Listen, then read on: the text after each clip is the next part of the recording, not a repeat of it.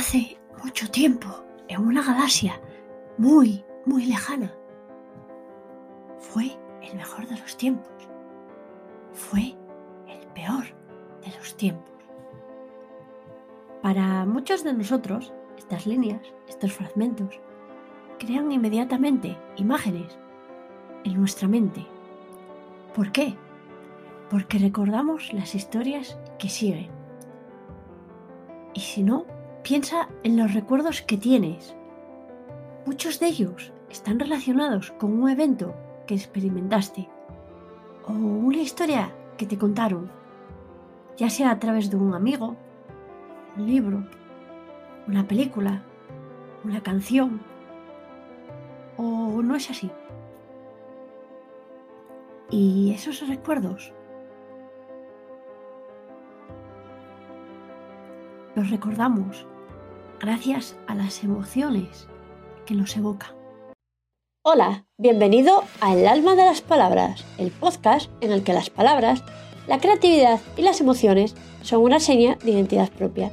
Soy Beatriz Fanzón, storyteller, copywriter y escritora, y estoy encantada de estar al micro un episodio más. ¡Comenzamos! Buenas, bienvenido a un nuevo episodio de El alma de las palabras, episodio número 39. Al aire, la tercera temporada de este podcast, que por si no lo sabes, ya estamos de aniversario. Bueno, han pasado unos poquitos días y ahora estamos de vuelta otra temporada más por aquí. Hoy voy a hablarte de las historias y de varias técnicas probadas para contarlas porque una buena historia crea recuerdos.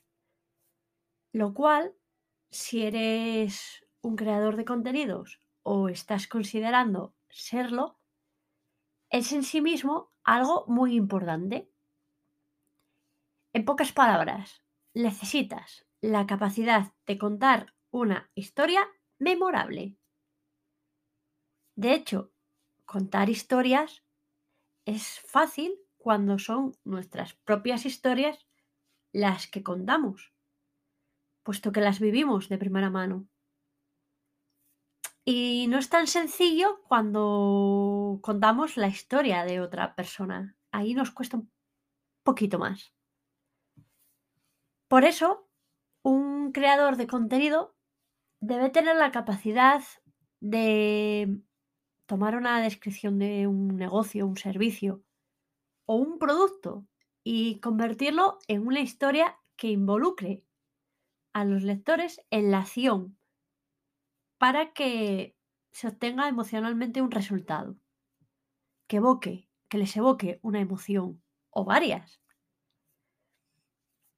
Si puedes hacer esto, tu escritura convertirá lo que de otro modo serían recuerdos vagos sobre una información en historias memorables. Por supuesto, eh, hay, hay muchos factores que intervienen en convertirse en un buen escritor de historias, en un buen contador de historias. Y es cierto que no vamos a poder cubrirlas todas porque es tanto una ciencia como un arte. Por eso, quiero contarte cinco consejos comprobados de narración de historias que te ayudarán. Ya ves que hoy el storytelling eh, en la actualidad eh, ha adquirido bastante importancia y relevancia. Bueno, y ahora estás listo para descubrir cuáles son esos cinco consejos que te quiero transmitir. Sí, pues allá voy. El primero, lee a tu audiencia. No esperes que te lean si no has leído a tu audiencia. Esto es en realidad un poco más complicado de lo que parece. Porque tu, cliente es tu audiencia o son solo sus clientes. Probablemente estés pensando, espera, ¿qué? Eh, ¿Pero no son lo mismo?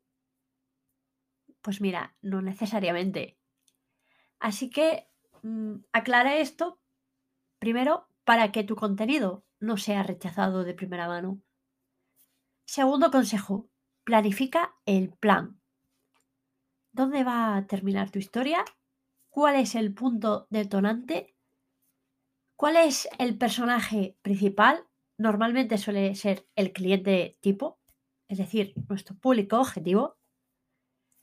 Eh, ¿Queremos que haya un supuesto villano? Porque si no tienes una estrategia para contar tu historia, lo más probable es que tu contenido no se conecte y por tanto no tendrá ningún contexto.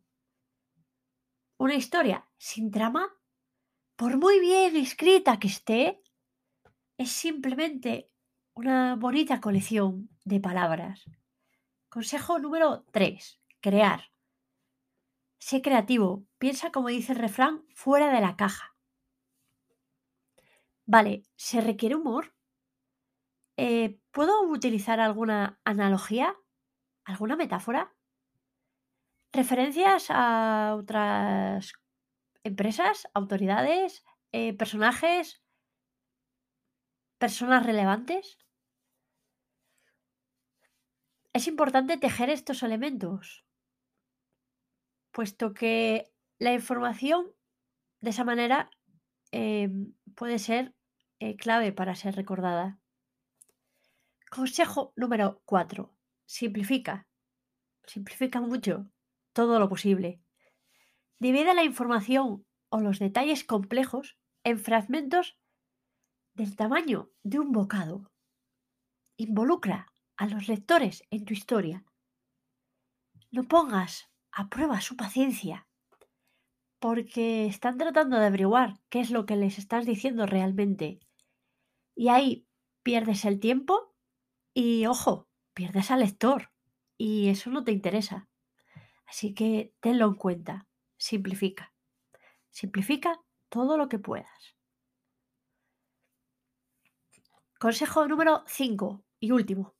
Manténlo real. Siempre que sea posible, incluye historias reales sobre situaciones reales que involucren a personas reales con resultados reales. Si tus hechos respaldan una analogía de David contra Goliat, por ejemplo, utilízala, porque todos aman a los desválidos.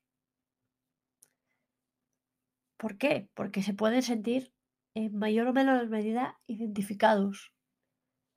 Solo recuerda que la autenticidad es fundamental. Eras una vez todo lo que tenía que hacer un creador de contenido que era escribir sobre un producto, un servicio o un detalle de una manera que simplemente transmitiera información. Hoy, no tanto.